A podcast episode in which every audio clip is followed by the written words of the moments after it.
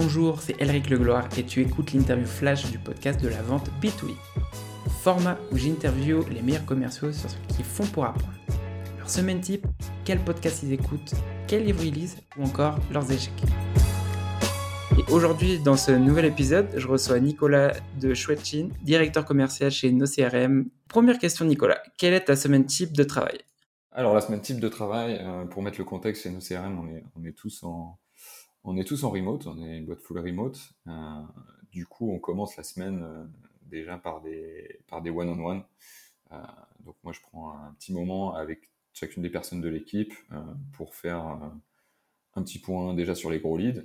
donc on se concentre sur le commercial, un petit point sur les projets qu'ils ont dans la semaine, et puis un petit bilan de la semaine passée et sur sur quelles priorités ils vont se concentrer pour la semaine à venir. Voilà. Donc on commence comme ça le lundi petite spécificité chez nos CRM, euh, chacune des personnes qui travaillent dans l'équipe euh, sales travaille aussi sur le customer success et le marketing. Et du coup, euh, bon, c'est intéressant, on fait des points un, petit peu globaux. Chacun doit être aussi orienté dans ses priorités à chaque début de semaine. Donc ça, c'est important de commencer là-dessus. voilà, ensuite, je ne sais pas si tu veux que je détaille chaque, journée de la semaine. Mais, mais voilà, ça c'est le lundi, ça passe par beaucoup d'organisation et de suivi avec les équipes. Après le mardi, euh, moi je suis euh, donc je suis directeur commercial, mais je suis aussi euh, et surtout responsable des ventes sur sur les gros comptes en France et sur ce qui est international, qui sort des zones sur lesquelles on a des country managers en gros. Donc je fais de la vente aussi beaucoup. Donc je suis le process de vente qu'on a mis en place pour toutes les équipes. donc je fais vraiment partie de l'équipe. Je, je fais des ventes tous les jours. Donc je travaille beaucoup là-dessus le mardi, le mercredi et le jeudi pour me concentrer sur, sur ces tâches-là, donc de la prospection, du suivi des leads, des démos, etc. Euh, j'ai le mercredi où euh, on a aussi lancé un programme de partenariat et du coup, moi, je me concentre un peu plus là-dessus.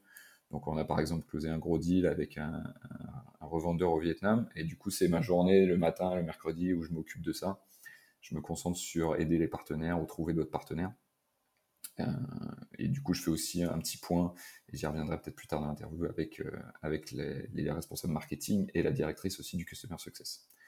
Voilà, un petit point milieu de semaine. Après, le jeudi, c'est euh, Sales Day, on a le webinaire de l'équipe, et c'est là qu'on essaie de caler un team meeting aussi. Donc, comme j'ai dit, on est tous en remote, on est dans pas mal de pays, pas mal de régions. Donc c'est un moment, on prend le, le, jeudi en fin de journée pour se regrouper, soit pour faire un, un, meeting de la team, soit pour faire un meeting global avec toute la boîte parce qu'on est, on est tous en remote encore une fois, même les développeurs et tout. Donc, euh, important de se caler à un moment euh, de manière assez régulière pour tous se voir et se parler. Et enfin, le vendredi, on fait un point sur euh, chacun de nos projets. Donc, chacun doit faire un point sur ses projets qui sont en dehors de sa zone de prédilection de sales ou de customer success. Et puis, moi, je me concentre un petit peu sur du, du LinkedIn et de la recherche de partenaires, du réseautage. Qu'est-ce que tu sais sur ce que tu fais aujourd'hui, justement, que tu aurais aimé savoir quand tu as commencé? Quand j'ai commencé, j'avais euh, très peu d'outils euh, sur, euh, sur le BizDev. pour dire même, j'utilisais, moi j'utilisais mon, un fichier Excel pour mon pipe et, mes emails, mes dossiers email pour suivre mes clients. Et ça, c'est vrai que ça, c'est un gros changement pour moi depuis que, depuis que j'utilise des solutions comme nos CRM ou, d'autres. Hein.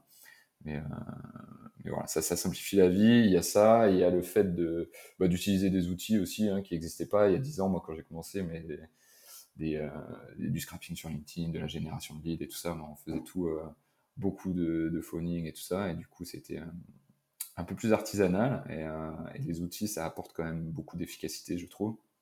On n'avait pas ça à l'époque. bon, je, je, parle un peu comme un, comme un ancien, mais bon, c'est parce que j'ai commencé il y a 10 ans. Euh, voilà. Et après, euh, moi, j'ai pas été formé en tant que en tant que sales, vraiment, j'ai pas eu vraiment de, pure formation commerciale. Donc, je me suis un peu formé euh, en le faisant, quoi. Donc, j'ai suivi des gens, j'ai appris au contact de, de commerciaux expérimentés, mais j'ai pas eu vraiment de formalisation des concepts en fait que, que tu fais un peu naturellement quand tu suis des gens et que tu apprends à traiter euh, bah, des, des, deals en fait. Mais euh, formaliser ces concepts dans tout ce qu'on peut euh, lire aujourd'hui sur, sur Internet, sur LinkedIn, sur des podcasts et autres, ça c'est intéressant euh, pour mettre des mots sur des concepts que tu appliques au quotidien quand tu fais de la vente. Qu'est-ce que ton plus gros échec euh, professionnel t'a appris? Alors mon plus gros échec euh, pro, bien, en tant que en tant que vendeur, donc moi j'ai passé 7 ans dans une petite boîte, une petite structure qui faisait un business de niche. Ça c'est important pour, pour la suite de ce que je vais raconter, mais on avait vraiment un business de niche dans l'océanographie opérationnelle pour les pétroliers. Donc un truc très très pointu. Et on avait un énorme client institutionnel qui portait la boîte. Et, et notre gros échec, dont, je prends aussi une partie du, de l'échec, hein, c'était de, perdre ce client sans avoir fait, je pense, tout ce qu'il fallait pour le garder. Euh, une première chose. Euh, donc ça, ne, rien prendre pour acquis avec son client, surtout son plus gros client, quand on est une petite structure, très important. Et puis, euh, ce que j'ai retenu aussi, absolument se diversifier quand on est dans un business de niche comme ça, à la fois pour éviter le risque d'être trop lié à un client, ça c'est sûr, mais aussi d'être trop lié à un marché, parce qu'en fait, la boîte s'est effondrée après, suite à la crise du pétrole. Donc, échec avec le client, euh, échec sur la, fin de l'histoire de cette boîte. Que, moi, j'ai passé 7 ans dans cette boîte, donc c'était c'était une histoire assez forte. Ça, fonctionnait du tonnerre, et parfois, quand ça fonctionne très bien, on oublie de, se préparer à des moments plus difficiles, de se diversifier et d'être prêt à rebondir s'il y, y, a des échecs autour. Donc là, avec le Covid, je pense qu'il y a pas mal de boîtes qui se sont retrouvées aussi dans cette situation. Et euh, bon, moi, c'est quelque chose que j'ai retenu de cette aventure-là, de cet échec-là. Quelle est la chose qui t'a le plus aidé à accélérer euh, l'apprentissage de ton métier? Alors l'apprentissage, euh, très clairement, moi j'ai une formation d'ingénieur, j'ai dit j'étais pas commercial, j'ai commencé en tant que technico-commercial et ce qui m'a le plus aidé c'était d'être au contact de commerciaux expérimentés au début.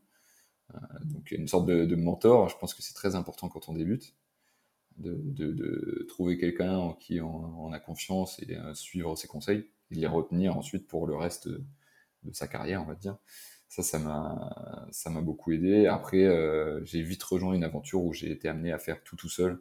Donc, euh, je me suis retrouvé à diriger donc le service commercial de cette petite boîte. On avait six mois de trésorerie et il fallait trouver des clients, remplir le pipe à court terme, remplir le pipe à long terme, développer des partenariats pour que ça, ça continue. Donc, euh, voilà, là, j'ai mis les mains dedans et c'est comme ça que dans l'urgence aussi qu'on, qu'on trouve des solutions et qu'on apprend un peu plus vite. Donc, la courbe d'apprentissage, elle est accélérée quand on, quand on est vraiment les mains dedans et qu'il faut sortir du chiffre. Quelles ressources, et quand je dis ressources, ça peut être un livre, un podcast, un blog, euh, t'as plus aidé dans ta carrière? En fait, comme je l'ai dit juste avant, euh, la ressource, c'est que je me suis appuyé sur les, gens que j'ai pu côtoyer, avec qui j'ai bossé. Très important pour moi, ça c'est... Euh, c'est le plus important. Après, du coup, on retrouve ça à travers. donc là, récemment, j'écoute aussi des podcasts hein, comme le tien ou d'autres. Mais surtout, je me sers de LinkedIn. En fait, si on, est, si on suit les bonnes personnes sur LinkedIn, ou des groupes d'intérêt qui parlent de, ce sur quoi on veut se renseigner. On va trouver plein d'infos, que ce soit un post sur un blog, que ce soit un podcast qui est intéressant, qui parle du sujet. Donc, euh, donc je fais beaucoup de LinkedIn. Moi, je regarde LinkedIn un peu tous les jours, à la fois pour, euh, trouver des contacts euh, ou pour m'informer aussi sur, sur ce qui m'intéresse dans ma carrière pro. Quoi. Pour terminer l'interview, si tu avais un conseil à donner, et ce conseil ce serait pour une personne justement qui est dans le même poste que toi, donc directeur commercial, quel serait ton conseil? Alors ça, c'est hyper dur de trouver un seul conseil. c'est un piège. Donc euh, non, je, je me suis noté plein de trucs. Donc s'il faut vraiment que je t'en donne qu'un seul, euh, moi, ce qui m'a beaucoup aidé en rejoignant l'aventure euh, chez nos CRM, c'est de me mettre en collaboration très étroite avec la directrice marketing et la directrice du customer success. C'est-à-dire de vraiment bosser en trio sur, sur tout ça pour faire créer des projets qui vont vraiment être impactants sur le commercial, mais aussi sur le marketing, sur tous les aspects de la boîte. Créer de l'impact vraiment, c'est euh, à travers cette collaboration avec le marketing et le. Voilà, c'est ça, c'était le premier euh, conseil. C'est bon, ça peut paraître classique, mais moi je trouve c'est c'est primordial. Et ensuite avec les équipes, euh, moi mon conseil avec les équipes qui full remote, éclater comme ça, faire des one on one, être toujours dans le positif. et dans l'empathie, c'est très important parce que le management, il prend encore plus d'importance quand on est en remote. Et moi, c'est ce que j'essaye de faire. Donc, euh, être à l'écoute et leur apporter euh, le plus de, de, positif possible. Voilà. Merci pour avoir écouté cet épisode du podcast de la vente B2B. Si t'as aimé cet épisode et que t'as appris quelque chose, abonne-toi maintenant sur ton application préférée pour recevoir le prochain épisode. Si tu veux recevoir plus de contenu sur la vente, j'envoie une newsletter chaque dimanche où j'y partage 3 contenus. On va bientôt dépasser les 300 membres et j'ai déjà envoyé 16 newsletters tu veux t'inscrire, c'est thesysgame.substack.com.